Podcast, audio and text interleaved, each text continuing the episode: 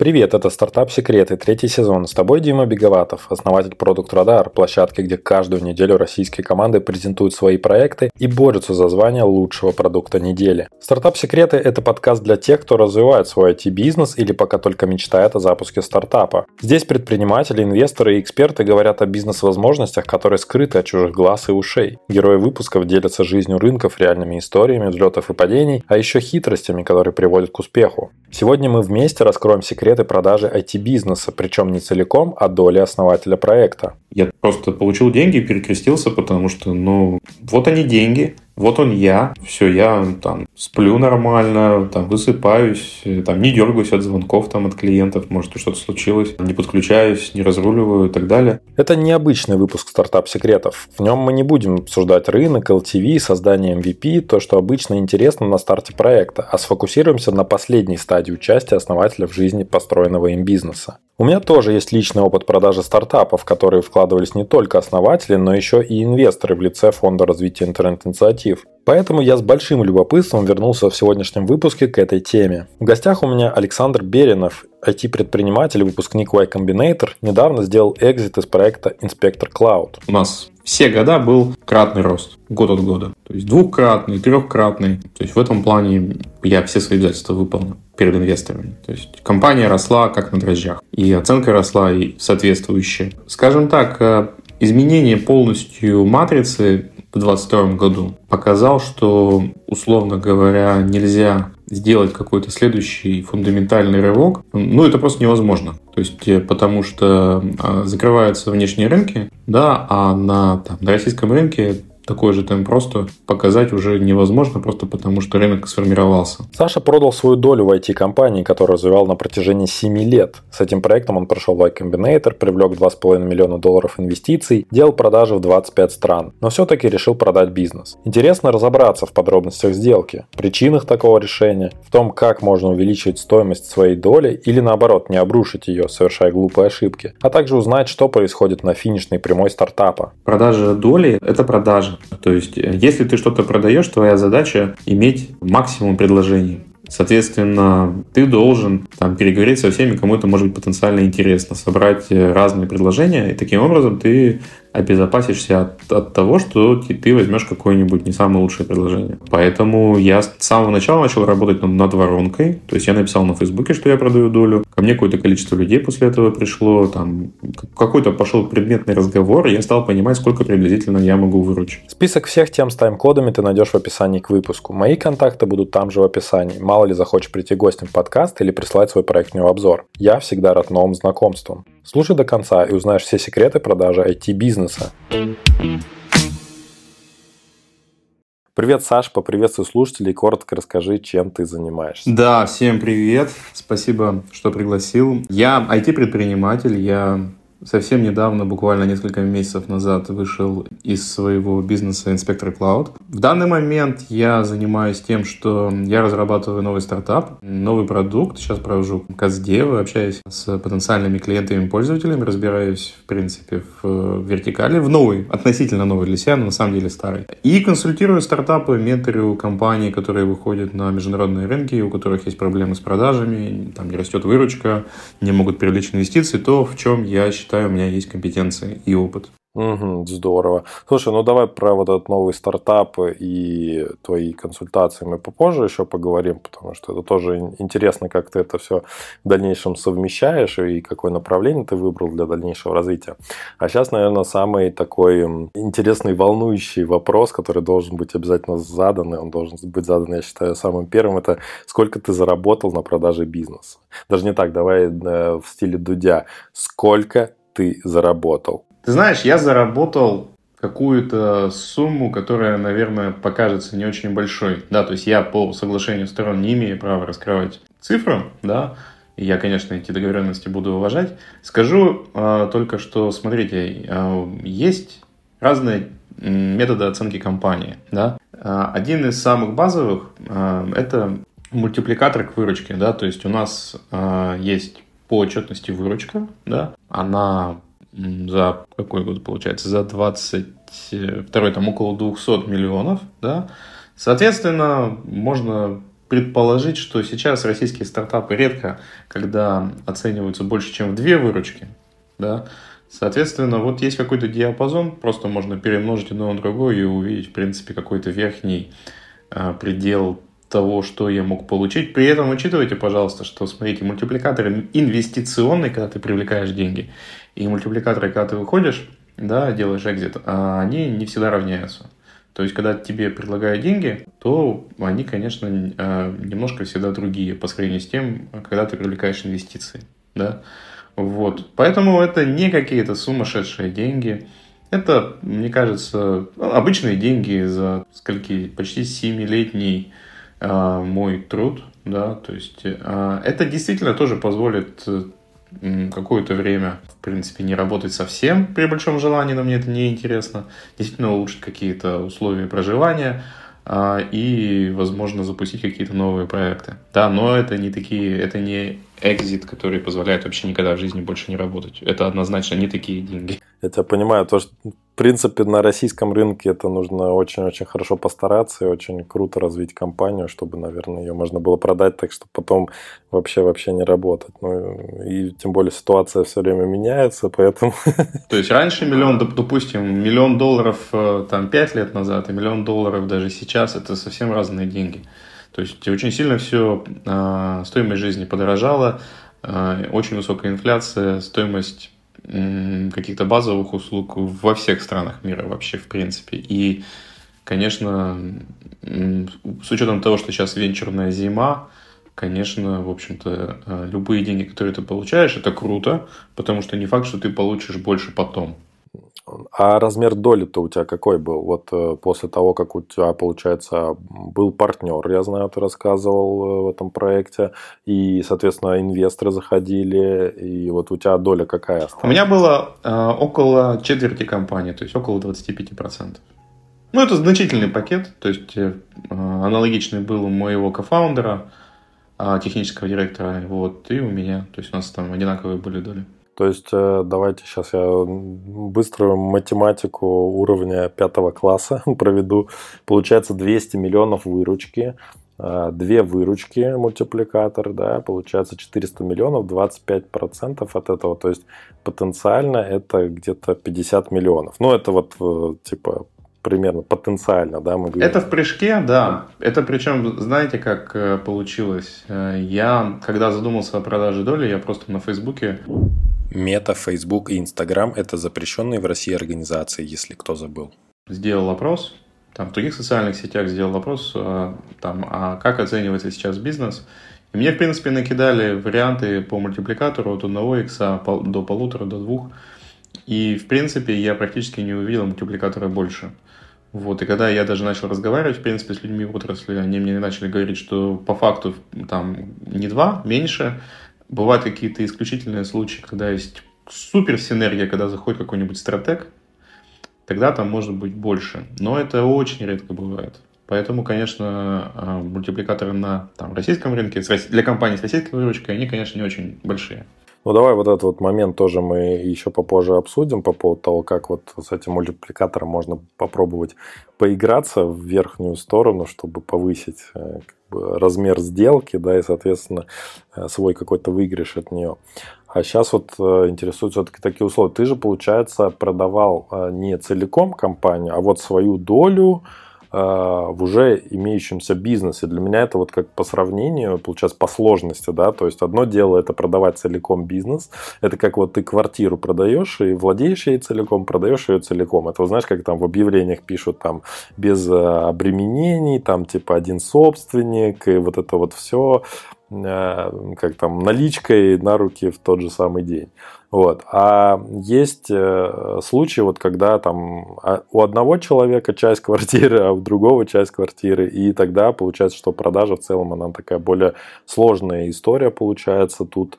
Э, как бы хочешь, не хочешь, иногда нужно на какие-то там условия компромиссы идти и так далее. Ты, получается, же продавал вот уже имеющимся акционерам, то есть своему сооснователю, правильно? Ну, скажем так, да, то есть я продавал генеральному директору, он не является классическим сооснователем, потому что, собственно, он работал в компании какое-то время, но он не сооснователь. Он э, работал Customer Development, э, Customer Success директор в компании, да, и потом, э, получается, когда в апреле 2022 года а я ему делегировал руководство компании. И, в общем-то, я когда решил выходить, я, в принципе, тоже сделал какую-то оценку, пошли какие-то предложения, я сделал там, предложение, собственно, участникам, да, то, что у них приоритетное право покупки. И, собственно, все, и получил э, там одобрение, да, и, собственно, продал. Вот. Тут по механике, на самом деле, это все достаточно просто. То есть вот э, нет какого-то, э, не знаю, к сожалению, то есть когда ты представляешь, что ты делаешь бизнес, там как-то волшебно это все так. На самом деле это все обыденно. Если ты создал компанию, которая работает, у которой есть какая-то чистая прибыль, то есть она не сидит на инвестиционной игле, да, то у нее есть какая-то цена. Цена, вот как я сказал, это 1-2x мультипликатора к выручке. Любой бизнес, в принципе, можно продать. Тут вопрос просто целей долгосрочных. Моя мотивация, если говорить, да, она заключалась в том, что э, с 2016 года, когда я основал компанию, очень много э, чего поменялось. Поменялось, наверное, не в лучшую сторону. И тот бизнес, который я закладывал в 2016 году, он не, э, как сказать, не может развиваться по тем законам, которые я э, думал возможны в 2016, 2018 году, даже в 2019. Поэтому я просто подумал, что, наверное, безопаснее из этого бизнеса выйти. Ну, а что я имею в виду? Я имею в виду, что сложнее привлекать инвестиции. Закрылись, в принципе, международные рынки. То есть привлечь инвестиции от кого-то за пределами э, там, России на, Росси- на российскую выручку вообще нереально. Раньше в теории хотя бы было реально. Сейчас совсем. Это что означает? Это сильно снижает количество потенциальных инвесторов как бы и раньше условия, по которым э, в России можно было привлечь деньги, они были, ну, не самые лучшие, мягко говоря. То есть они были вообще грабительские, даже часто очень. Бывали моменты просто, когда у меня действительно было желание пойти в банк и под залог квартиры взять просто деньги, чем я буду соглашаться на те условия, которые мне предлагают. А, и это реальность. И, конечно, когда сокращается предложение, условия инвестирования, они становятся еще более жесткими. То есть нет такой истории, что тебе дают деньги, давай работай, мы не лезем и так далее. Сейчас такого вообще почти нет. Все очень хотят участвовать в операционке, все очень трясутся за свои там эти деньги, которые они инвестировали. Вот э, в таких вот негативных как бы условиях для развития и именно инвестиционных компаний, да, которые привлекают инвестиции, я посчитал, что мне уже это не настолько интересно. То есть, ну вот бегать по инвесторам – вместо того, чтобы заниматься бизнесом, а, я считаю, а, ну, не самое лучшее времяпрепровождение, потому что это ужасно трудозатратно, ужасно низкая конверсия, то есть там очень много, много надо инвесторов обойти, чтобы это все, а, чтобы это все заработало, да, чтобы собрался раунд. И, в общем, в какой-то момент я понял, что, наверное, с меня уже хватит. А почему вопрос э, только вот в инвестициях стал такой настолько остро? У вас был какой-то план развития, под который обязательно нужны были инвестиции для выхода на определенный там уровень или на определенные рынки, или в чем вообще вопрос? Почему именно инвестиции такой камень преткновения? Это вообще концептуальный вопрос, понимаешь? Э, то есть, когда ты запускаешь свой бизнес, у тебя всегда стоит э, перед тобой выбор. Какой тип компании, какой тип бизнеса ты делаешь? Ты можешь делать классический бизнес, да, где нет инвесторов, которые ты э, развиваешь на деньги клиентов, на свои какие-то деньги и так далее. А то, с каким, э, в принципе, темпом роста ты развиваешься, это только твое дело. Когда ты привлекаешь инвестиции, э, то ожидается, что для тебя инвестиции это способ ускориться.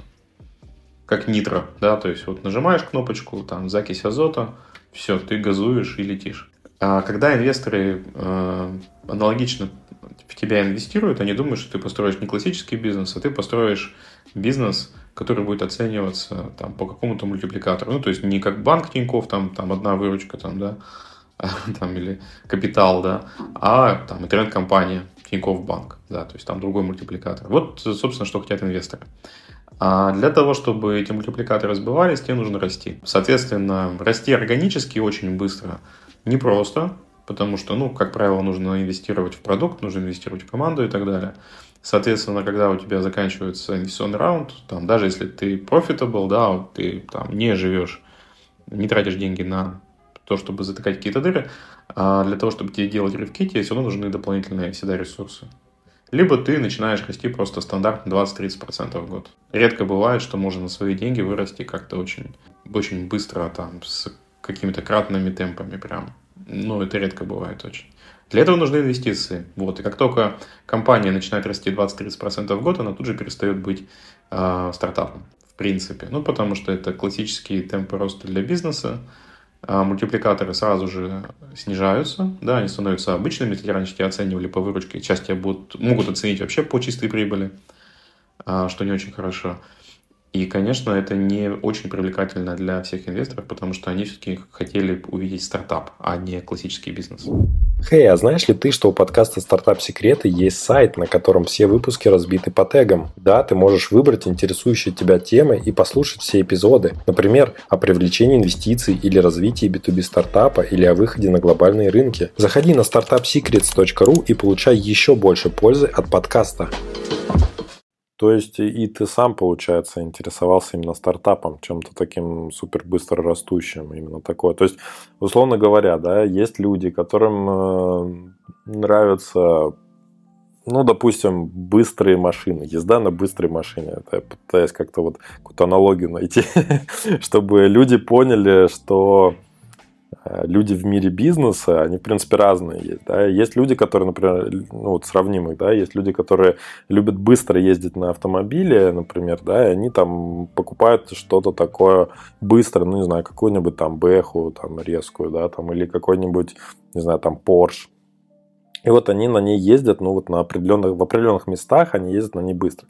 А есть люди, которые любят э, прям суперскорость, как Формула-1 такие вот гонщики. Вот сейчас по твоему описанию мне показалось то, что стартаперы и вообще вот ты себя тоже к ним относишь, к тем, кто хочет очень быстро расти, ему нравится вот в этом соревновании участвовать, ему хочется вот именно туда, поэтому когда ты увидел, что ну все, короче, это уже вот в эту Формулу-1 это уже не превратится, Э, я лучше ее продам и пойду строить вот именно то, что будет как Формула-1, то, что будет меня драйвить. Это правильная аналогия или нет? Ну, это да, это, конечно, правильная аналогия, но и в принципе даже э, чисто логически, э, когда ты привлекаешь инвестиции, ты какие-то даешь. Ну, не сказать, что обязательства, никаких обязательств ты не даешь на самом деле, то есть ты просто работаешь хорошо и все.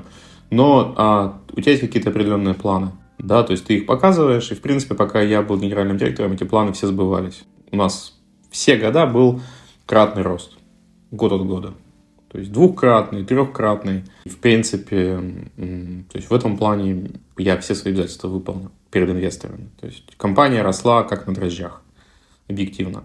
И оценка росла и соответствующая. Скажем так, э, изменение полностью матрицы в 2022 году показал, что, условно говоря, нельзя сделать какой-то следующий фундаментальный рывок, ну, это просто невозможно. То есть, э, потому что а, закрываются внешние рынки, да, а на, там, на российском рынке такой же темп просто показать уже невозможно, просто потому что рынок сформировался. То есть, ну, будет 20-30% можно сделать, но сделать там 2 икса по выручке нереально так же, как я делал это прошлые годы. А это означает, что компания становится обычным бизнесом, то есть это обычная IT-компания, которая вот развивается, как-то что-то делать, какие-то продукты и так далее. И, в принципе, да, на этом я понял, что, наверное, этот цикл инвестиционный закончился, а сидеть как бы в компании в обычной бесконечно долго, а чего, собственно, ждать-то, что поменяется, ну, глобально. То есть, ну, ком- компания-то, конечно, может проработать, она может всех нас пережить. Ну, потому что есть запрос, есть задача, есть продукт. Но в чем смысл-то как бы э, не очень понятно. Ну как, дивиденды? Дивиденды. Дивиденды э, это классная история, но это не настолько большие деньги. Ну и потом, когда ты являешься только акционером, не генеральным директором, собственно, как ты можешь повлиять на размер этих дивидендов? То есть, ну, дивидендов может вообще не быть. Начнем с этого. То есть, могут остальные участники сказать, нет, давайте-ка мы не будем деньги из компании выводить. Давайте мы лучше на развитие отправим. Должны все как бы согласовать это. Потом э, там в один год будут дивиденды, в другой не будут. у меня там 25%. Ну, вот там, допустим, была бы чистая прибыль, там, не знаю, 3 миллиона. Вот я бы получил там 750 тысяч. Ну, и как бы, что там дальше с этими дивидендами делать? Ну, то есть, это не «Газпром», там, не «Роснефть», чтобы ты просто сидел и там получал там миллионы если бы было бы так, конечно, то есть если бы там 200 миллионов выручка, 100 миллионов чистая прибыль, 25% там дивиденды, все, ну я, конечно, бы сидел бы, но вы же понимаете, что не бывает таких параметров. Ну, редко бывает, я, по крайней мере, не видел, да, то есть, ну, чистая прибыль очень небольшая будет, либо ее вообще не будет. Э, то есть, IT-компания, у нее особенность, нужно всегда доинвестировать в продукт, не одно, так другое. А, но я 7 лет руководил компанией, то есть, э, там, ты думаешь, что вроде все окей, все нормально, потом бац, что-то случилось, нужно срочно там что-то доделывать, спасать какого-то клиента, доинвестировать за свой счет. Ну, всякое бывает, да, и потом ты смотришь в конце года, ну, да, там, прошел год в итоге, тютелька в тютельку, да, а, затраты, выручка там и все. То есть деньги пришли от клиента, ты тут же зарплаты выплатил, все круто.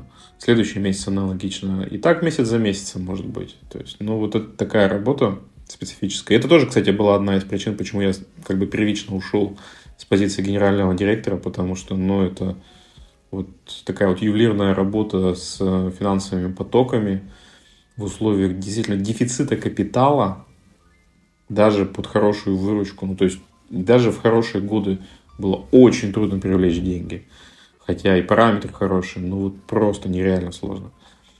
И вот это постоянное хождение по краю, чтобы все четко, то есть там финансовое планирование, управленческая отчетность, то есть я все время в этом сидел, то есть все время отслеживал, там, какие у нас затраты, как можно еще сэкономить. А, это не сказать, что это супер, как бы, ну, воодушевляет вообще в принципе. То есть потом, если бы я был бы один, если бы 100% компания принадлежала мне, это одно дело. А другое дело, что, в общем, я генеральный директор, основная тяжесть лежит на мне и за результат – и за выручку, и за экзит вообще всех инвесторов. И вот я сижу ночами, это все отсматриваю, думаю. Моя доля это 25%. Как бы, если вы думаете, что если у меня доля 25%, то 75% забот лежит на тех, у кого 75%, то вы ошибаетесь. Нет, у меня 25% и 100% головной боли как генерального директора лежит лично на мне. Это тоже часть мотивации. То есть в какой-то момент, ну, тоже ты так думаешь, ну, окей, вот у меня 25%. Я продам компанию, я получу там какую-то долю от этого. Вклад мой в это решающий. Получу я не больше всех.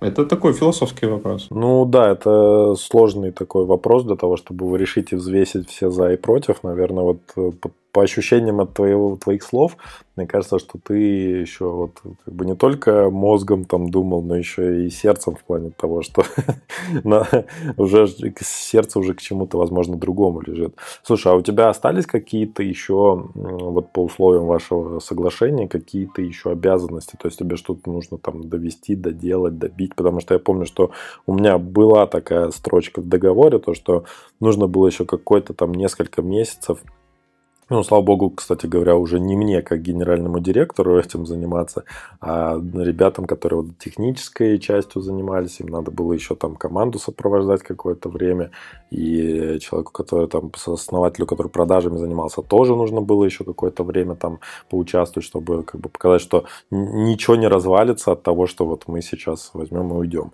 Ну вот я, я, я уже сейчас вот понял, что ты частично ответил, что ты уже частично ответил на этот вопрос, но все-таки скажи, ты говорил, что ты вроде как в апреле 22 года уже переложил вот это вот операционное управление, но все-таки мало ли, может быть, еще какие-то а, условия остались, что тебе нужно что-то еще доделать? Нет, мне ничего доделать не надо. Я, я есть, в принципе, один из немногих, наверное, людей, который реально делегировал э, там, управление и вышел из операционки.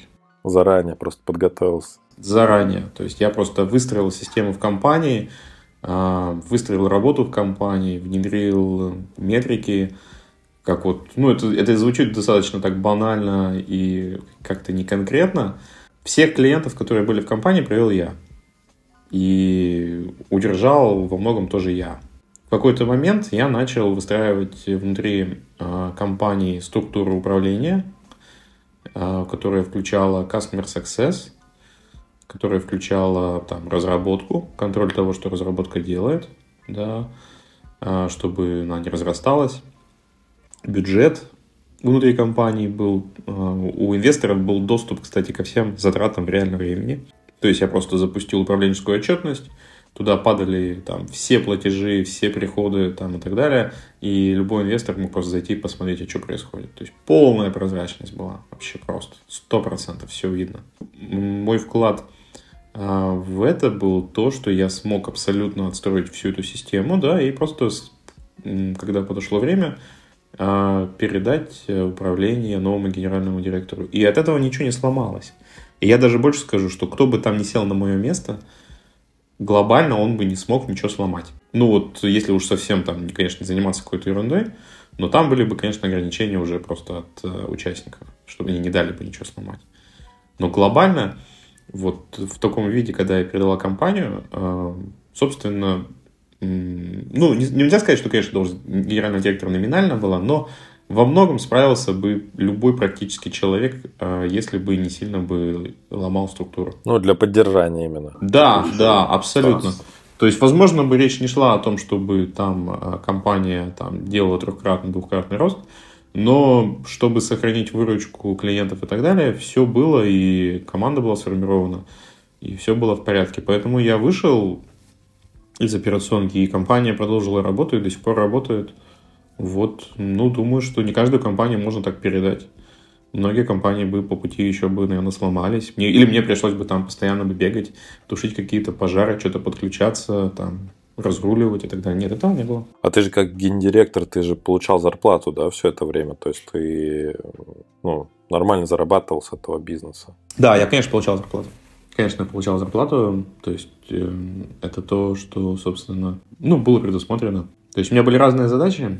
А, которые я решал. То есть э, после ухода я занимался развитием международного бизнеса для компании. Я запускал проекты в Европе. И это тоже такая отдельная часть истории, потому что я, по сути, выстроил новый бизнес за пределами а, России.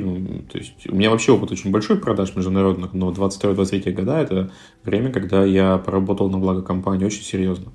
Подожди, то есть ты ушел с поста гендира, но все равно как бы начал развивать какие-то зарубежные проекты для этой же компании.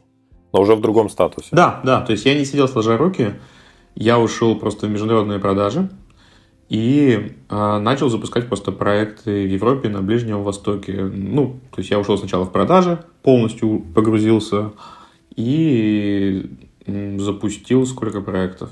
Ну, я не буду сейчас говорить цифры, да, тут не совсем корректно будет. Но, короче говоря, если сравнивать потенциал по выручке, то э, я думаю, что через год, через два, может быть, чуть больше, это, в принципе, может абсолютно сравняться с текущей выручкой там, инспектора клауд и даже превысить, если все это развивать. Оказалось, что международный рынок гораздо более перспективный. И там можно добиваться гораздо э, быстрее результата, чем там, условно, в России, там, СНГ и так далее. Вот, и я очень быстро, в принципе, сделал очень хорошую выручку, подписал контракты. И вот это то, чем я занимался, в принципе, полтора года.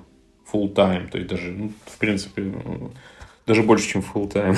Ну, ты там тоже, получается, в этих как бы филиалах, ты там как бы сооснователь или как? Или там какая-то другая договоренность уже? Нет, нет, все, все то же самое. Все то же самое, то есть э, все, это полностью э, там, взаимосвязанная история. Э, и, собственно, я вышел отовсюду и передал полностью все руководству. То есть я не оставил за собой нигде никаких долей, я полностью вышел из всех проектов, международных, э, чисто российских там и так далее. То есть... Интересно получается так, э, то есть ты еще вроде как оставил пост гендиректора, но потом но пошел развивать какие-то зарубежные направления.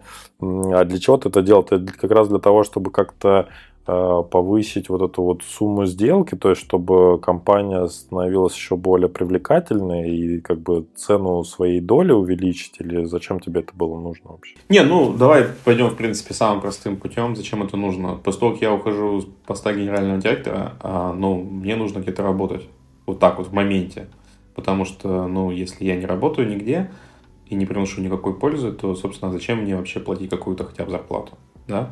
Это так вот совсем а, по-простому. Это базовая какая-то, а, ну, мотивация и просто, то есть я не мог бы сидеть в компании и просто получать зарплату. Мне бы никто бы и не платил.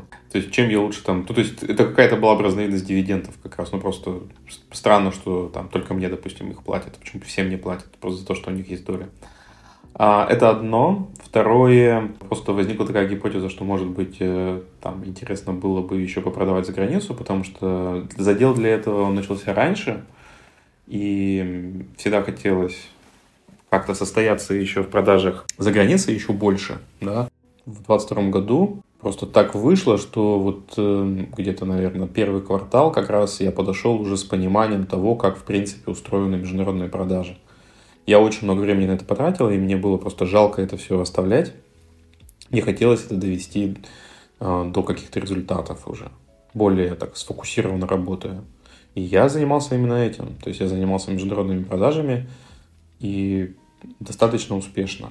Достаточно успешно. То есть, если бы я, допустим, делал какой-то отдельный бизнес, то, в общем, этот бизнес был бы ну, достаточно значительный по выручке уже. Поэтому это было очень интересно. Правильно понимаю то, что у тебя сделка, получается, длилась ну, где-то год-полтора, ну вот это вот по продаже своей доли? Нет, нет, гораздо меньше, гораздо меньше. А, это же все достаточно публично, то есть я а, решил, что я буду продавать долю летом, получается, 23 года, то есть я прям написал даже пост, и, в принципе, у меня сделка-то сформировалась за несколько месяцев. Я просто прикинул, что на самом деле, чем быстрее сделка пройдет, тем лучше, потому что, ну, есть э, всякие валютные риски, да, непонятно, что будет э, с рублем, прочим, прочим, прочим, поэтому я подумал, что не нужно сильно там э, ждать э, чего-то, да, поэтому я быстренько закинул пост, что я продаю, я поговорил с всеми людьми, кому это может быть интересно, а, и в итоге все, и сделку мы закрыли. То есть там, конечно, всякие подготовительные эти вещи, все с юристами, там потому что, ну, конечно, это все не так просто, там нужно там собрание проводить участников, согласование, вот это все, пока там по цене поторгуешься, а без этого тоже никуда, да, то есть всегда там торги, всегда надо торговаться, всегда надо отказываться от первого предложения, да, это вот самое главное. Не нужно бояться, что там сейчас кто-то предложение отзовет, и ты вообще останешься на бабах. Но и не нужно э, тормозить. Все-таки, если ты решил продавать, то надо продавать. Мне кажется, такая большая ошибка, что люди там сидят в каких-то полудохлых бизнесах часто и мечтают о каких-то там сотнях миллионов, там, не знаю даже чего, в какой валюте. По факту их бизнес стоит 3 копейки, у них этих 3 копеек 30%. И вот они тянут героически этот бизнес. Это вообще ни о чем. Вот я, честно говоря, это как-то на это посмотрел другими глазами, после того, как я продал, получил на руки деньги. Я подумал, блин, боже мой, вообще, я-то получил деньги. Я вот смотрю там на каких-то коллег, знакомых, у которых там компании поменьше. Они-то вообще ничего не получат, они вообще ничего не смогут продать. Пусть у них там тоже какая-то доля, там 30, может быть, 40 процентов, но это вообще как бы 40 процентов от ничего фактически-то. И я просто получил деньги и перекрестился, потому что, ну, вот они деньги, вот он я, а, все, я там сплю нормально, там высыпаюсь, там не дергаюсь от звонков там от клиентов, может что-то случилось, а, не подключаюсь, не разруливаю и так далее. И самое главное, у, у меня просто нет обязательств каких-то действительно, потому что э, в стартапе основной, как бы мне кажется, груз ответственности идет не только перед сотрудниками, перед клиентами, еще есть инвесторы, тоже которые, ну, э, давайте будем честны, э, это по большей части, как говорил тоже один из моих инвесторов, спекулянты. Ну, то есть это э, там можно там назвать по-другому как-то, да, но по факту это люди, которые дали тебе рубль, хотят получить 3 рубля, да, и у них других интересов нету. Они тебе не друзья, там, не какие-то супер товарищи. Это такие жесткие люди, которые э, заинтересованы только в том, чтобы там, получить больше, чем они инвестировали. Это люди, которые, в принципе, могут забрать у тебя все, если ты продал дешево, например, компанию. То есть есть разные условия, да, то есть я не буду, опять же, раскрывать мои условия с инвесторами, но э, реальность такая, что продать тоже, тоже такая особенность, продать компанию целиком сложнее, чем продать долю. Хм. Интересно, я всегда думал, что как-то наоборот. Ну, а я тебе объясню. То есть это вообще чисто логически, даже не относится лично ко мне. Да? Вот у тебя есть доля в компании, которая работает, да, и у тебя есть количество какое-то участников сделки, там, э, ну, которые там другие доли в твоей же компании. Вот чтобы тебе продать компанию, тебе нужно получить согласие от всех. Там у кого 5%, у кого 2%, они все должны сказать «да». То есть у тебя там, ну там здесь, конечно, от устава, но, скорее всего, продать компанию без их согласия не получится. Просто скажут «нет», и там 2%, вот этот, знаешь, там микро-микро-микро-микро участник, он скажет «нет, я не буду продавать». Мне кажется, что это не имеет смысла. И все. И ты с ним ничего не сделаешь. Ты можешь его выкупить, там какая цена-то будет. А когда ты решил продать долю, ты что обязан сделать? Ты обязан известить участников, сказать, что, ребят, я продаю свою долю вот там за 100 рублей. Вы имеете право выкупить по этой цене. 30 дней на подумать. Все. И это гораздо легче. То есть, ну, и, и, и что, как бы, ребят есть, соответственно, выбор. Могут купить сами, могут а, ждать, когда придет новый участник. Все. Отлично. То есть, я вообще как бы считаю, что там вот это некое противоядие против того, что э, привлечение инвестиций в России там достаточно сложно. И там какие-то жесткие условия. Ты просто фаундеры об этом не думают, но вместо того, чтобы продать компанию, можно продать просто долю в этой компании. Почему вы думаете, что это лучше? Продать целиком компанию. Продавайте доли, выходите, и все, и пусть дальше следующие там участники думают о том, что с этой компанией делать. А, если там у них есть желание этим заниматься, либо пусть продают доли. А, вот это вот какая-то такая вот, не знаю, эм, мышление о том, что вот нам нужно всем вместе там куда-то там прийти. Ну вот как говорил декан моего факультета, массового заплыва не будет. Вы думаете, что если они пройдут долю дорого, то они с вами поделятся? Э, все думают только о себе и глупо как-то, не знаю, считать, что какие-то взрослые дяди и тети думают о тебе. Никто о тебе не думает, кроме тебя самого. Если ты не думаешь, то никто не будет думать. Соответственно, у них есть право выкупить твою долю, так же, как и у тебя есть право, если не продают. Вот. И также ты можешь, не знаю, ты можешь вообще пойти по другому пути, просто консолидировать компанию. Просто сказать, ребят, вы верите в эту компанию или нет? Давайте я вас выкуплю. Нет, мы верим, будем сидеть. Ну, давайте, да, вы меня выкупите. Ну, то есть, вот, э, в принципе, что-то подобное же можно э, сделать, да. И вот так вот, в принципе, можно в теории как-то общаться, просто понимая, что в любой момент времени, когда у тебя есть доля, и эта доля чего-то стоит, ты просто можешь продать долю и выйти. Ты не обязан всю жизнь работать а, там, в компании. Нет таких обязательств, нет пожизненного найма. И еще тут есть нюанс, то, что, наверное, корпоративный договор изначально надо составлять таким образом. Если вдруг э, ты надумаешь да, заводить с кем-то инвестиционные соглашения, то сделать так, чтобы там вот как раз миноритарии не могли заблокировать какие-то крупные сделки. Я думаю, то, что прожать это, наверное, сложно с какими-то серьезными ангелами, там, не знаю, фондами и так далее. Ну, с какими-то инвесторами может и получиться, чтобы потом себе какого-то головника не отхватить. Тут, опять же, есть такая особенность. Да, по каким-то условиям можно там что-то согласовать новое, а, но по факту почти все инвесторы заходят с какой-то картиной мира, чего они хотят корпоративном договоре, и ты их никуда не склонишь в другую сторону. То есть ты либо берешь деньги, подписываешь корпоративный договор на этих условиях, либо ты не, не берешь деньги. Все, то есть тут вариантов очень мало.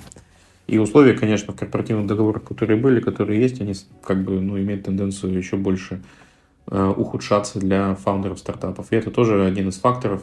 Это становится не очень интересно. То есть ты в своей компании можешь в какой-то момент просто стать наемным менеджером. То есть, ну, ты там должен бегать, согласовывать там, не знаю, какую-то всякую ерунду по инвесторам, пока инвесторы там а, тебе не отвечают, там где-то куда-то пропали, еще что-то ты там где-то ищешь, собираешь и так далее. Там они могут тебе сказать, нет, а мы не будем привлекать инвестиционный раунд. Там мы согласны, что нам нужно сейчас инвестиции. Вот. И все, и как бы ты говоришь, ну, а что я могу сделать с вами?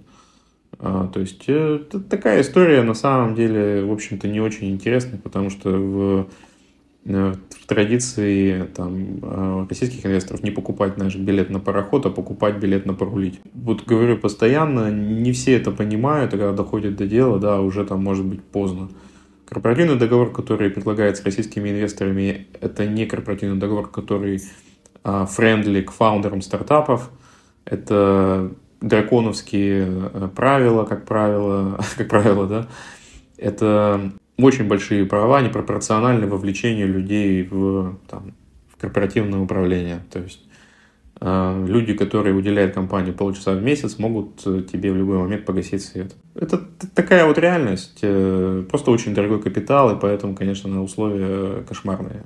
Да, просто иногда получается легче действительно переплатить за какие-то кредитные средства и так далее, чем иметь вот такие вот проблемы с управлением компанией. И, э, друзья мои, все, кто слушают э, подкаст, вы понимаете, пожалуйста, то, что это не какие-то романтические истории из фильмов, из сериалов о том, как люди привлекают бизнес, в бизнес деньги и потом растут, и все таки радуются, и на вот этих вечеринках там с инвесторами вместе пьют на брудершафт и все такое прочее, это реально су- сурово, потому что есть договор, есть определенные юридические соглашения между вами, и их надо обязательно внимательно читать где бы вы, куда бы вы ни шли, в акселератор какой-то, где вы там отдаете свою долю, да, вы там тоже должны подписывать корпоративный договор, или вы идете напрямую брать денег у какого-то инвестора.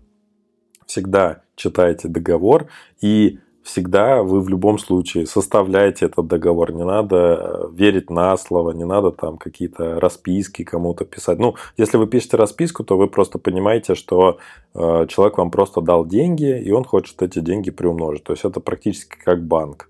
Вот, с каким-то пониженным, э, пониженной ставкой. Да. В общем, короче говоря, вот это вот надо понимать и уяснить. Вот. Это, э, Саша уже как такой стрелянный воробей, он все это уже знает, понимает, и я тоже уже все это поподписывал в свое время. Да, там можно, конечно, нанять юриста, и обязательно это надо сделать, чтобы, когда вы, например, идете в какой-то акселератор, даже в акселератор, чтобы вы могли как-то, ну, хотя бы перевести для себя, а вот этот пункт что значит, а вот это что значит. Ну, обязательно спрашивать, задавать вопросы, уточнять, а вот такие ситуации, потому что как бы сейчас уже за долгое время существования российского венчура, да, из-за разных историй, которые происходили, и в том числе не очень хорошие истории происходили со стороны фаундеров с отведенными деньгами, да, там мы помним недавние какие-то там конфликты из-за денег, из-за там всяких продаж компаний, э, без уведомления инвесторов и так далее. То есть разное всякое бывает с разных сторон.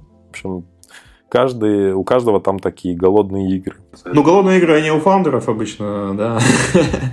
У инвесторов-то там никаких голодных игр нету. По факту, знаешь, э, все скандалы, которые там были, э, там разборки с инвесторами, э, они, как правило, о том, что инвесторы просто слишком имели завышенные ожидания от чего-то, и потом, когда эти завышенные ожидания не оправдались, они решили все это переложить на фаундеров. Вот это вот, не знаю, фиаско каких-то своих там надежд и так далее. И, и пошли, конечно, в ход все истории про растраты там, и так далее. Но понимаешь, когда ты сидишь в борде компании, у тебя есть доступ ко, всем, ко всей информации по затратам, глупо там вспоминать через 5 лет, что оказывается, там, не знаю, там, в 95 году кто-то потратил лишний миллион рублей. А, то есть там же есть отчетность обязательная. И все фаундеры, если не, не идиоты, конечно, они а, показывают и бюджеты, и затраты, и так далее. Поэтому, а, если инвестор читает эти все апдейты, а это вообще не 100%, да, кто так делает, то есть там ты можешь отправлять, но может вообще никто ничего не читать, а, то, конечно, вот так вот все происходит. А потом оказывается, что компания стоит не миллиард там, рублей, а там 300 миллионов рублей, да, и Гоша, где мои деньги, там, да, где мои 700 миллионов, где мой экзит, э, я в тебя инвестировал по оценке 500, а компания 300, это ты виноват, ты все деньги, наверное, потратил на себя, там, на бизнес-клубы, на машины, на квартиры и так далее, и потом начинают копать. Потом начинаются вот все эти разборки, суды и так далее, но по факту ничего там такого... Ну, там редко бывает, что просто кто-то крадет в своем собственном бизнесе. Это просто глупо. То есть, ну, это, это бред.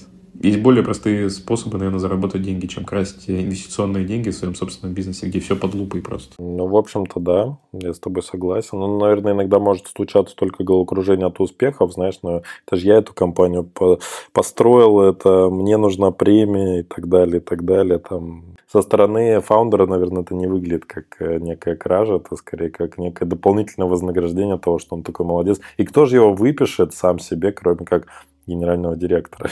Да, есть такие истории, конечно, есть. То есть э, вообще Вообще, конечно, есть много моментов, то есть, э, которые, конечно, нужно держать в голове. В первую очередь, это то, что нужно думать о себе. Вот. А, это тоже какой-то мой такой инсайт по поводу работы, в принципе, в стартапе, в собственном бизнесе, что э, мотивация тебя, как, допустим, генерального директора, и фаундеры компании, твоя личная мотивация, она, они должны совпадать. Если ты хочешь зарабатывать деньги, э, то ты должен каким-то образом это реализовывать. Пытаться реализовать через э, доступные тебе средства. То есть ты должен там, не знаю, развивать бизнес, действительно получать премии, там, если бизнес растет. Да, если, конечно, там бизнес в стагнации, то какие премии? А если этого не происходит, и там, не знаю, ты там говоришь, я бы себе премию бы выписал, тебе говорят, да ты что, какие премии, мы тут развиваемся, там, хоть мы и растем быстро, но могли бы расти еще быстрее, без премий, то, может быть, просто идет какое-то несовпадение там, личной мотивации, да, и там, мотивации генерального директора, фаундера. Это тоже важная вещь, которую вот, все тянут просто по привычке какие-то бизнесы, какие-то обязательства, каких-то партнеров. А, вот они едут у тебя на шее, едут, едут, едут. А куда ты сам-то едешь? И почему они с тобой едут? Вот тоже вопрос. Я, когда дослушаю подкаст до середины, то обязательно лайкаю его на Яндекс Музыке или ставлю высокую оценку на Apple Podcast, смотря где слушаю. Буду благодарен, если ты сделаешь то же самое и порадуешь меня как автора своим вниманием. Писаться тоже не забудь, если еще не сделал этого. А у тебя никак не связано вот решение о том, что ты вот решил продать и как-то, может быть, поход э, к психо... психоаналитику? Нет, не связано. Нет, нет, я, я, я хожу в психоаналитику, как и все, но я начал это делать позже. У меня, у меня очень простая была мотивация. То есть, э, у меня мотивация, как я сказал, это просто падение мультипликаторов. В принципе, снижение вероятности продажи каким-то иностранным компаниям, в принципе, вот инспектора Cloud. Потому что у нас переговоры о продаже компании начались там, ну, практически в первый год, когда мы а, только основали компанию. Компания, она под это и делалась, для того, чтобы ее в итоге продать. Потому что мы хорошо понимали, а, какую проблему мы решаем, для кого мы это делаем и какой продукт нужен. И у нас разговоры очень быстро пошли. Единственное, что, конечно, они ни к чему не приводили, да, но я думаю, что это был просто вопрос времени. То есть, если бы все было нормально, да, с точки зрения там экстернальных факторов, да, то компанию бы продали бы с хорошими мультипликаторами там за границу куда-нибудь. И все. Либо, либо там какая-то другая, другая была бы конфигурация. Потому что продукт классный, команду получилось собрать очень хорошую. Клиенты э, тоже ну, достаточно известные. То есть это и PepsiCo, это Mars, это Nestle. А, причем в очень большой степени мы поменяли то, что происходит в этих компаниях с помощью нашего продукта. Это действительно выдающийся результат, хотя по выручке, конечно, может быть, так и не скажешь, но это просто особенности рынка. Это особенности рынка. То есть э, все то же самое, если бы, допустим, было бы в Штатах и Европе, то есть это было сильно больше. Это как вот сила притяжения, да, то есть там один килограмм на Земле, там сколько килограмм там на какой-нибудь там, не знаю, большой планете, да. Вот то же самое здесь. И просто в какой-то момент оказалось, что вот и из этого очень сложно будет выйти. Слушай, а вот ты сказал то, что ты ушел с поста генерального директора э, в 22 году, а принял решение уже и объявил о том, что ты продаешь в 23-м. Вот почему все-таки такой вот разбег был во времени? Почему не сразу объявить о том, что все, сейчас продаем? Или было неподходящее время для этого? Ну, да, вообще это было... В 22 году что-то продавать было очень глупо. Потому что была паника, да, какая-то всеобщая. И, ну, я бы вообще бы дал бы бесплатно. То есть, многие же там вообще все бросали. Вот у меня знакомый там один там продал квартиру по 140 рублей, купил доллары, там, быстро побежал через 5 стран куда-то за границу, все потратил, в общем-то, сейчас снова хочет купить квартиру.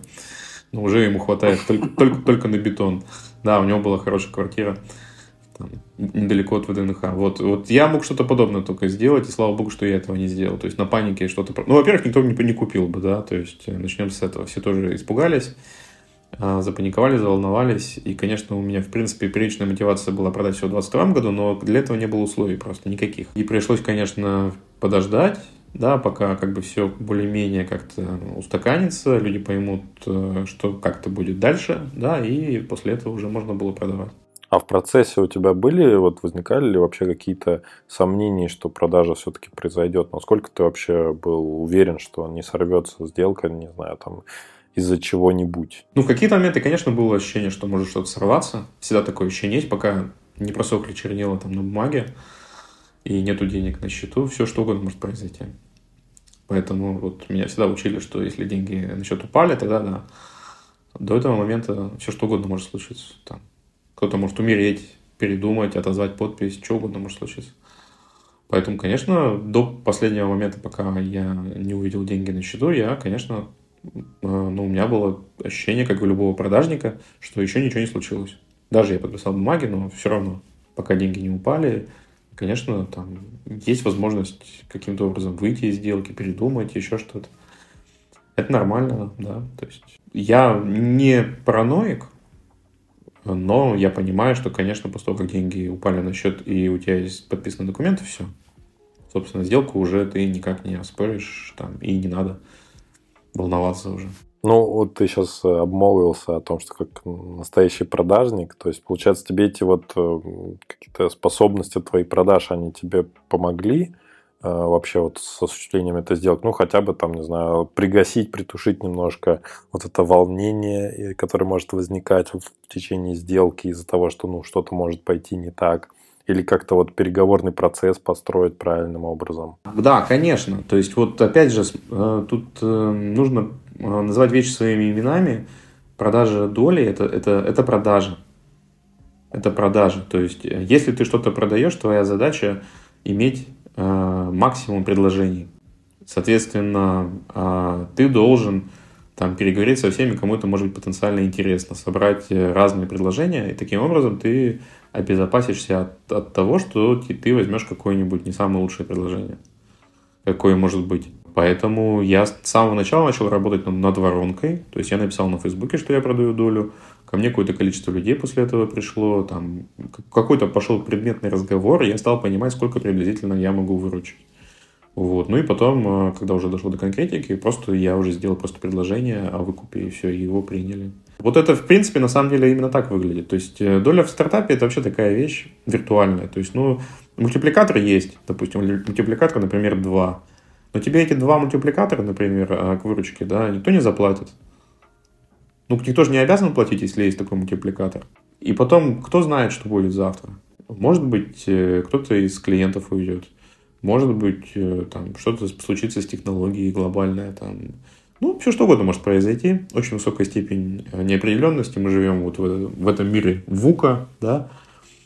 И, конечно, живые деньги – это всегда лучше, чем какие-то, возможно, иксы потом в рублях. Тоже так звучит, знаешь, иксы в рублях. Ну, как-то не секси. Честно говорю, экзит в рублях через 5 лет. Сколько будет рубль стоить через 5 лет? Вообще непонятно. То есть, может быть, половину того, что он стоит сейчас, может быть, столько же. Ну, то есть, это вот гадание какое-то, мне оно не очень нравится. Слушай, ну вот получается, то есть, ты перед тем, как объявлять о продаже именно внутри компании, о том, что, ребят, смотрите, я вот готов сейчас продать, а если вы не будете покупать, то пойду.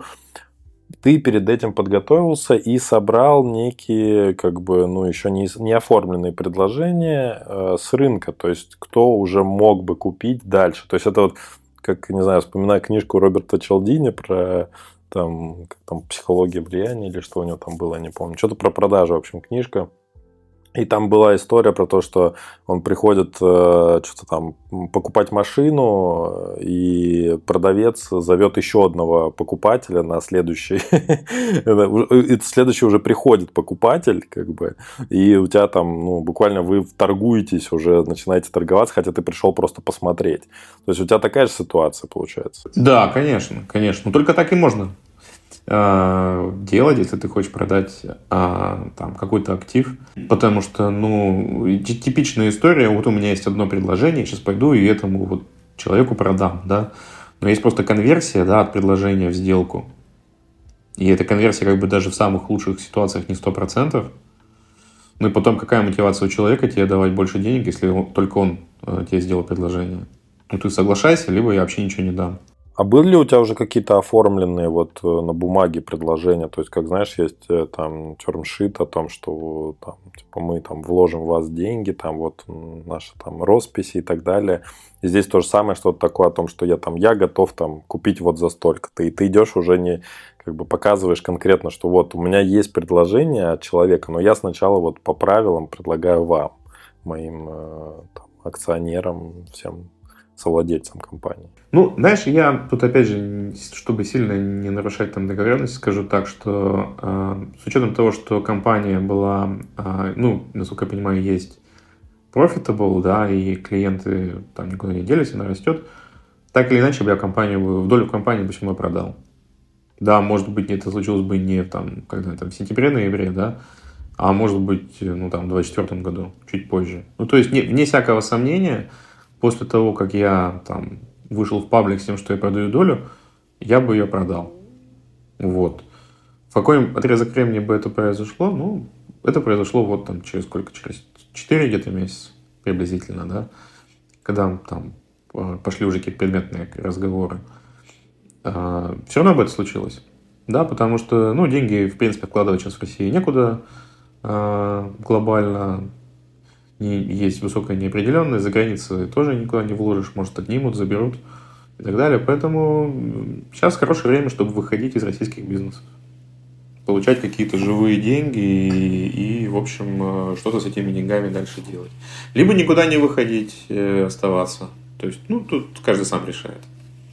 В зависимости просто от того, на какой стадии сейчас находится бизнес. Ну, то есть, если он растет, то, может быть, никуда не надо выходить, если это просто дивидендный бизнес. То есть ты решаешь, что все, у тебя вместо инвестиционной модели у тебя дивидендная, да, то есть ты просто берешь компанию, перезапускаешь, режешь там вообще все безжалостно и работаешь на чистую прибыль. То есть вот может быть такая задача, если это реально. Это не во всех бизнесах просто возможно. А, ну, вот тут была ли у тебя вообще какая-то сложность, да, такая основная, главная во время продажи? Вот что это было?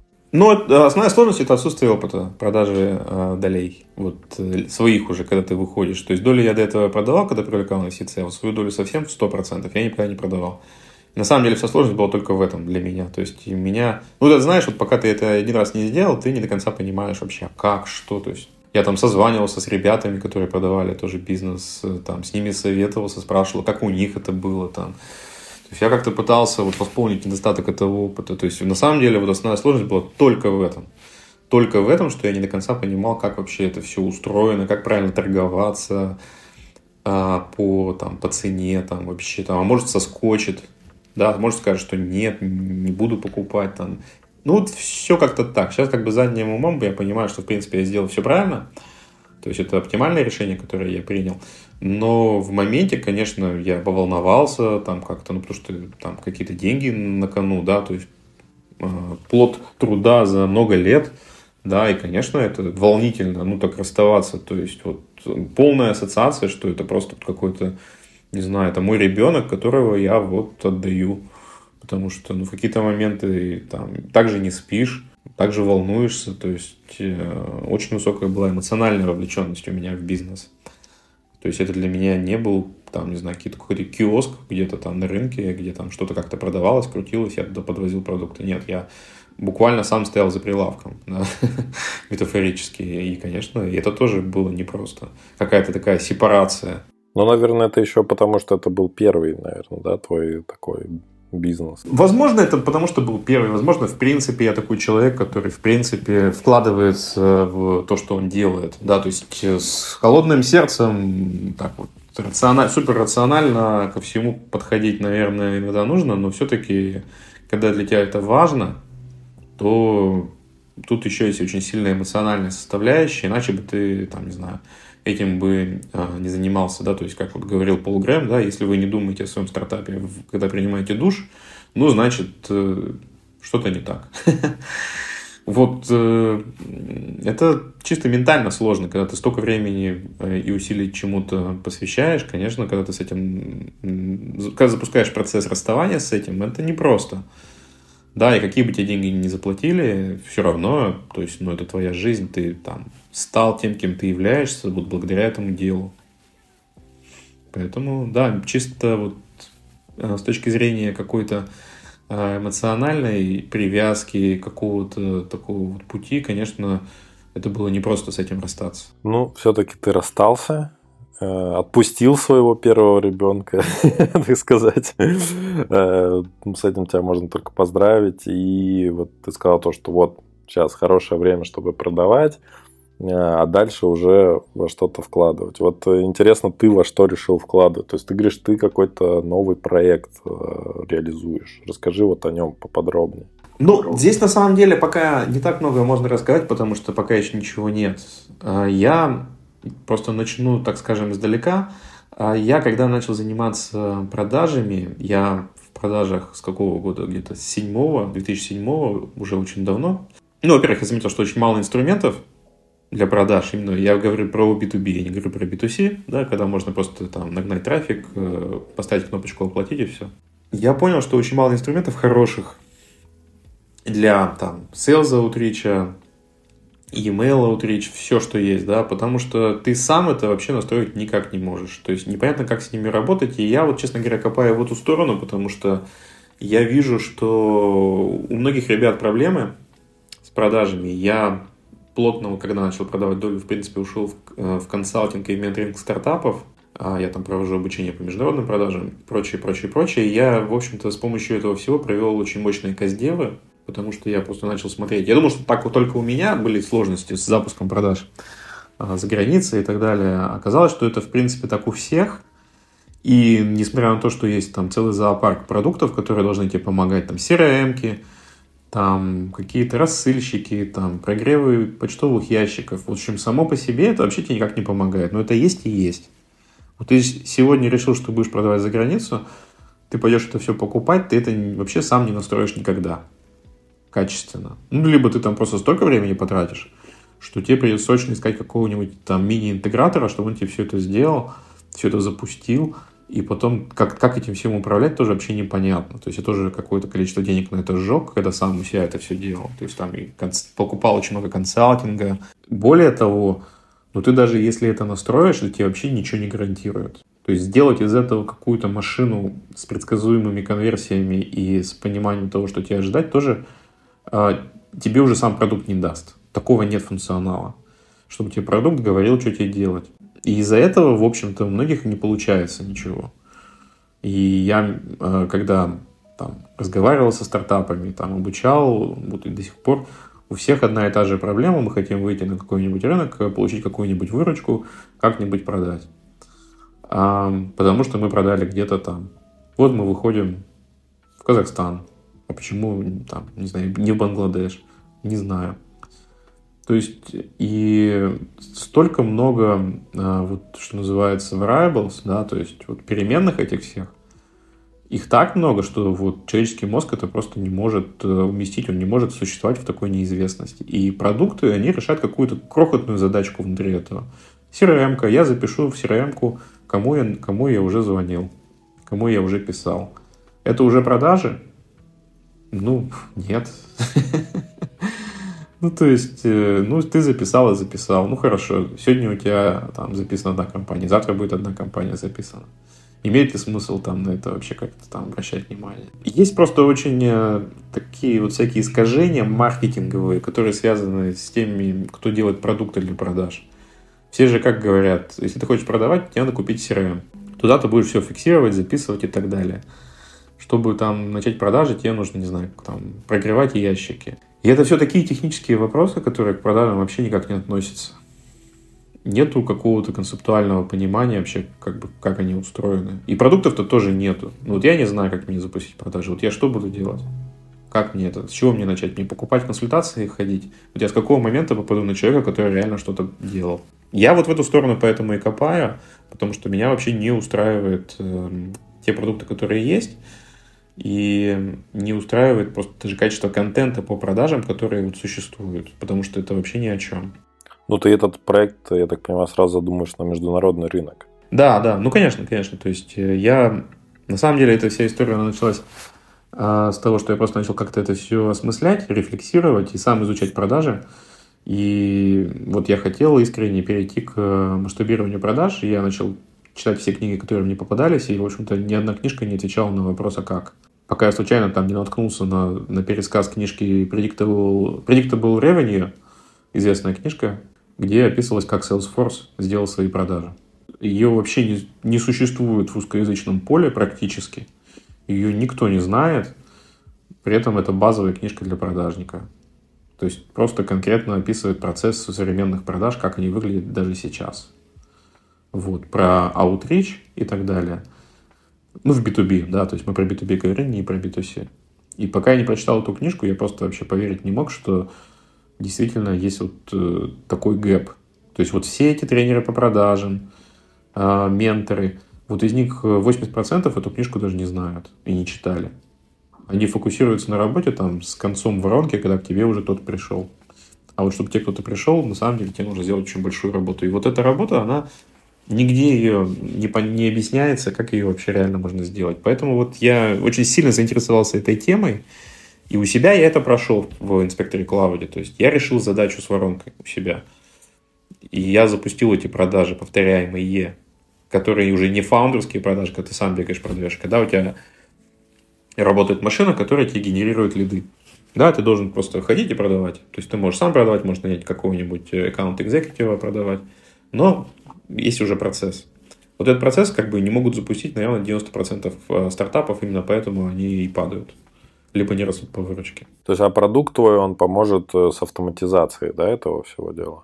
Да, то есть э, идея, идея сделать экосистемный продукт, начиная с каких-то маленьких тоже кусочков, который поможет автоматизировать какие-то задачи внутри э, вот этих вот sales operations. Просто sales operations это тоже такой блок, то есть нету очень мало компаний единорогов в этом, но очень много компаний, которые могут ими стать. То есть мне кажется, что это очень перспективное вообще направление. Если ты понимаешь, как устроены продажи, какие есть узкие места, то, то туда, конечно, имеет смысл идти, вот как, как для меня, да, то есть это то, что соответствует э, моему какому-то ДНК, и то, что я вижу просто какая гигантская боль вообще, в принципе, а, вот для тех, кто хочет э, начать продавать что-то. Слушай, ну звучит интересно. Когда ожидаешь какую-то вот первую версию MVP этого продукта? Я боюсь загадывать. Начнем с этого, потому что сейчас я скажу. Все, конечно, пойдет не так. А, как принято говорить в производстве, как только так сразу, да, да, как только будет готово, я об этом обязательно всем расскажу. Это уже точно. А, будем делать, наверное, какой-нибудь ланч на Hunt, да, буду об этом трубить во все, во все каналы. А, работаю пока над этим, работаю, то есть я делаю пока как сделаю, а, общаюсь с людьми, переписываюсь, отсматриваю информацию, то есть чтобы просто сделать продукт а, правильно, да, потому что вот запуск продукта без каздевов – это тоже абсолютная глупость. То есть э, к тебе, если что, можно отправлять людей, которым хочется что-то узнать по поводу международных продаж, и, соответственно, чтобы ты с ними тоже пообщался на предмет э, вот этого каздева своего продукта, правильно? Все, кому актуально э, запуск продаж, вообще любых, локальных, международных, э, все могут ко мне приходить, обращаться, и я более того скажу, что я если в формате просто переписки, я вообще бесплатно ответ, могу ответить на любые вопросы, никаких денег за это не брать. Ко мне часто приходят люди, которых я не знаю, просто пишут там, Саша, как это? Как это? То я говорю, ну, вот, вот так вот, привет. Такие, а, ну все, спасибо. Вот, ну, как бы мне это ничего не стоит. Вот, если я могу кому-то помочь, так вот, буквально там в формате там одной-трех минут, то я считаю, что заработать плюс в карму – это хорошо. Вот, если, конечно, там надо прям сидеть разбираться, конечно, я там говорю, ребят, ну, давайте на консультацию просто уже, потому что это уже мое время, мне нужно посидеть, подумать, а, так глубоко разобраться в специфике. Там, конечно, там какие-то коммерческие условия обычные. Вот, но вы сэкономите гораздо больше просто времени, а, если вы спросите у человека, который это делает, чем, конечно, вы будете ковыряться сами, там, куда-то уйдете не туда, потратите еще больше.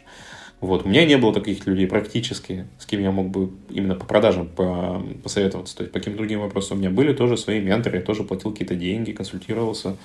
Э, вообще считаю, что это вообще лучшее вложение денег. Если ты что-то не знаешь, пойти э, и найти эту экспертизу. Это вообще самое лучшее. То есть это лучше, чем даже пойти на тренинг. Лучше пойти к человеку, который тренинг проводит, заплатить ему, подумать, что, может быть, это слишком много, но на самом деле – вы получите просто достаточно авторитетное мнение и сэкономите много времени. Ты вот сейчас как раз э, свою какую-то медийность качаешь, и там вроде как даже какой-то такой клуб э, собрал, какое-то сообщество, там бизнес-клуб. Ты как раз вот для того, чтобы изучать э, вот как потребности людей в продажах, чтобы вот это все отразилось дальше на продукте. Правильно я понимаю? Нет, ну, конечно, нет. Конечно, не, это не основная цель. Основная цель, э, что человек живет вообще, в принципе, в обществе, и ты, конечно, э, от тебя зависит, в каком обществе ты будешь жить. Я в какой-то момент времени понял, что меня на 100% не устраивает ни один из бизнес-клубов, которые я видел. Прежде всего, они не устраивают меня а, потому, что всегда в этих бизнес-клубах есть какие-то люди, которые, которых я не уважаю. Лично я. Тем не менее, они там присутствуют, они мне мозолят глаз, они мне раздражают своим наличием. То есть, может быть, кто-то из них меня кинул на деньги и так далее. Ну, потому что венчуры и вообще все эти истории, они достаточно а, малочисленные, да, ты там всех знаешь уже. Но у бизнес-клубов никакая мотивация. Ты им платишь деньги, они тебя запускают. И это очень плохо. То есть, э, в какой-то момент э, в бизнес-клуб, где есть представители какого-то бизнеса, начинают проникать люди, которых, у которых бизнес – не знаю, там какой-то сервис, тот же консалтинг, да, тот же консалтинг, а, который они начинают тут же продавать всем. Вот. И это, в общем-то, убивает весь смысл бизнес-клуба, потому что появляются, собственно, люди, у которых нет реального бизнеса, у которых бизнес вот консультировать там и так далее, ну, какие-то там условно мягкие истории. То есть я вот тоже занимаюсь консалтингом, но я в сообществах каких состою, я нигде это не продаю. То есть, то есть, кто знает, ко мне приходит. То есть, ко мне приходит э, через э, там, другие каналы. Так, там, читая мой контент, телеграм-канал, там, чат, как угодно. Вот. А вот в бизнес-сообществах такое часто бывает, и они никуда от этого деться не могут, потому что деньги есть деньги, да, деньги не пахнут. И все, то есть как-то ломается вот эта вся история. То есть у меня тоже э, возникла идея, собственно, чем, почему я не могу сделать какое-то сообщество, которое будет мне подходить на 100%. И там будут люди, которых я знаю. А тех, кого я знаю, с какой-то с плохой стороны их там не будет. Ну, звучит отлично, но все-таки вопрос, а как вот одновременно продукт развивать, да, свой новый, который ты говоришь, это всегда очень много сил требует на старте, особенно вот это все проводить эти КСД, общаться и как-то технически готовить MVP. И за бизнес-клубом следить, чтобы там вот это, как ты говоришь, такая была чистота, и консультировать еще других. Откуда времени-то столько будет? У меня, в принципе, родилась такая мысль, я не знаю, получится у меня это сделать до конца или нет, но э, я вот к этому сообществу, которое я сейчас собираю людей, я отношусь как к open source. Э, мой см... как бы цель моей работы на данный момент это чтобы это развивалось за счет энергии людей, которые в этом клубе состоят.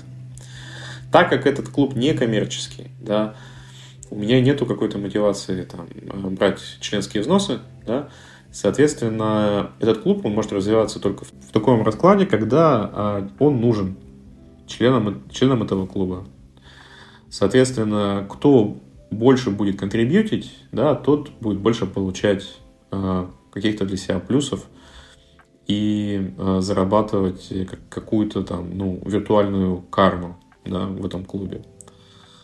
Поэтому в этот клуб пришли люди, которые не состоят в других клубах, например, кстати, интересно. Там крупные бизнесмены, которых там нету в других клубах. Ну, то есть они, допустим, могли бы заплатить, там, не знаю, 7 тысяч долларов за членство в каком-нибудь очень модном клубе, где все в белых рубашках стоят на сцене, там, или э, в бабочке, да, и смокинге.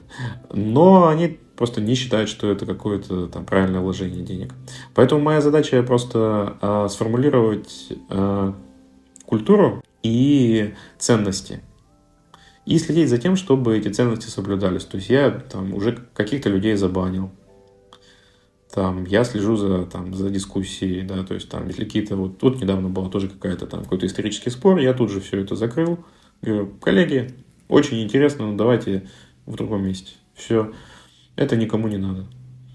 То есть вопросы истории, политики, геополитики там, и так далее, дискуссии, это, пожалуйста, на другие площадки. У нас про бизнес, мы друг другу помогаем, у нас коллективный разум, да, и вот таким образом. И плюс, как, как бы, мне кажется, тоже большой недостаток бизнес-клубов коммерческих. Они пускают туда всех не то, что не только за деньги это плохо, они пускают людей, у которых очень своеобразные всякие бизнесы, да, и эти люди часто занимают очень много пространство в этих клубах. То есть там, не знаю, какой-нибудь человек, который продает э, болты и гайки на, там, не знаю, 10 миллионов долларов в год.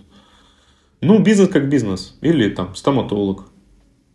И вот, допустим, мне вообще бесконечно неинтересно это. Как там IT-предпринимателю и многим другим тоже. А, ты вот сказал про свой канал в Телеграме, что ведешь, а кого ты сам читаешь в Телеграме? Ты знаешь, я очень мало кого читаю в Телеграме. Я практически никого не читаю в Телеграме. То есть сейчас даже вот пытаюсь посмотреть. Ну, ты знаешь, я состою в сообществах предпринимателей разных, а, там после акселераторов, и в основном все.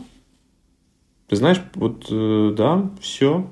То есть у меня нету э, каких-то других практически каналов. То есть у меня, я вышел из всех новостных каналов, я перестал читать новости, и я читаю ленту, наверное, в соцсетях, и все.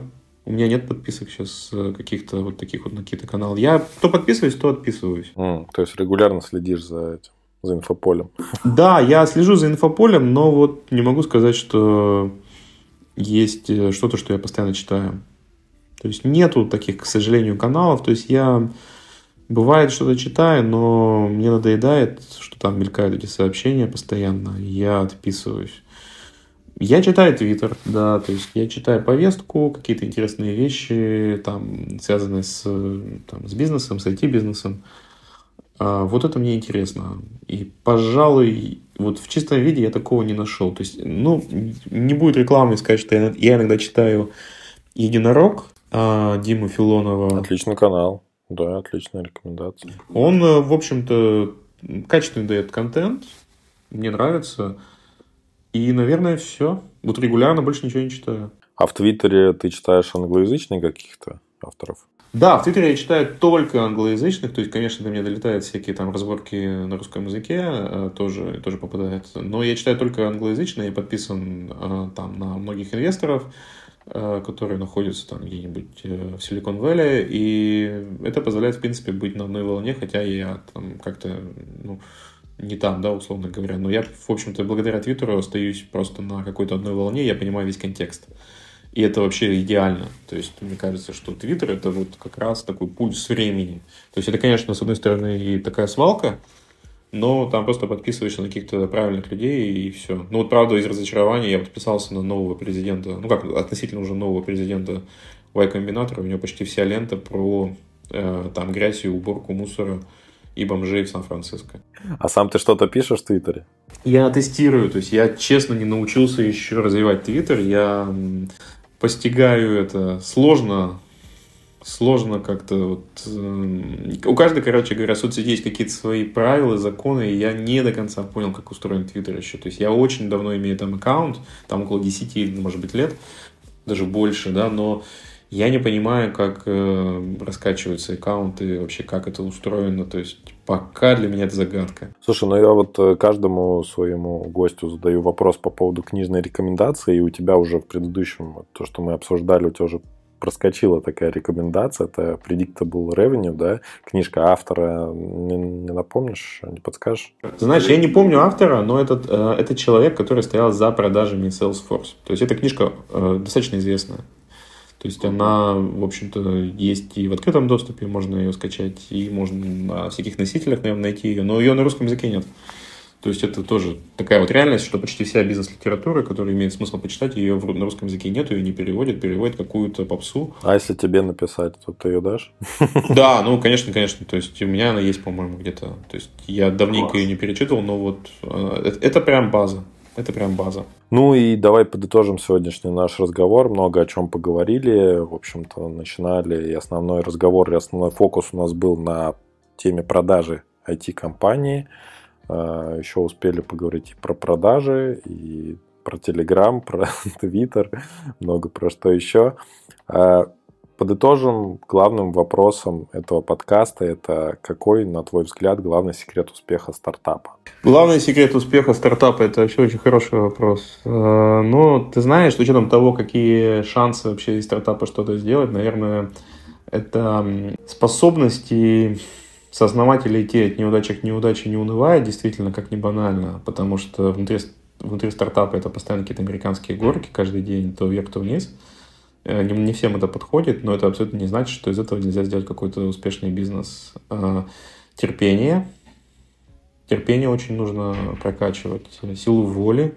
Не отказываться, не бросать. Тут э, тоже есть какая-то грань, да, там, если лошадь сдохла, надо слезать, безусловно, но, на мой взгляд, если уже есть хоть какие-то клиенты, то, конечно, из этого что-то можно сделать. В конце концов, можно опять же продать. То есть вот призываю всех подумать а, о том, чем они занимаются, в терминах того, а можно ли это продать, если что. Вот мне надоело этим заниматься, я вот там хожу, уже плююсь. Не нравится, продавайте. Надоело, продавайте. Не мучайтесь. Не нравится там вам, не знаю, там инвесторы, кофаундер, кто-то там еще.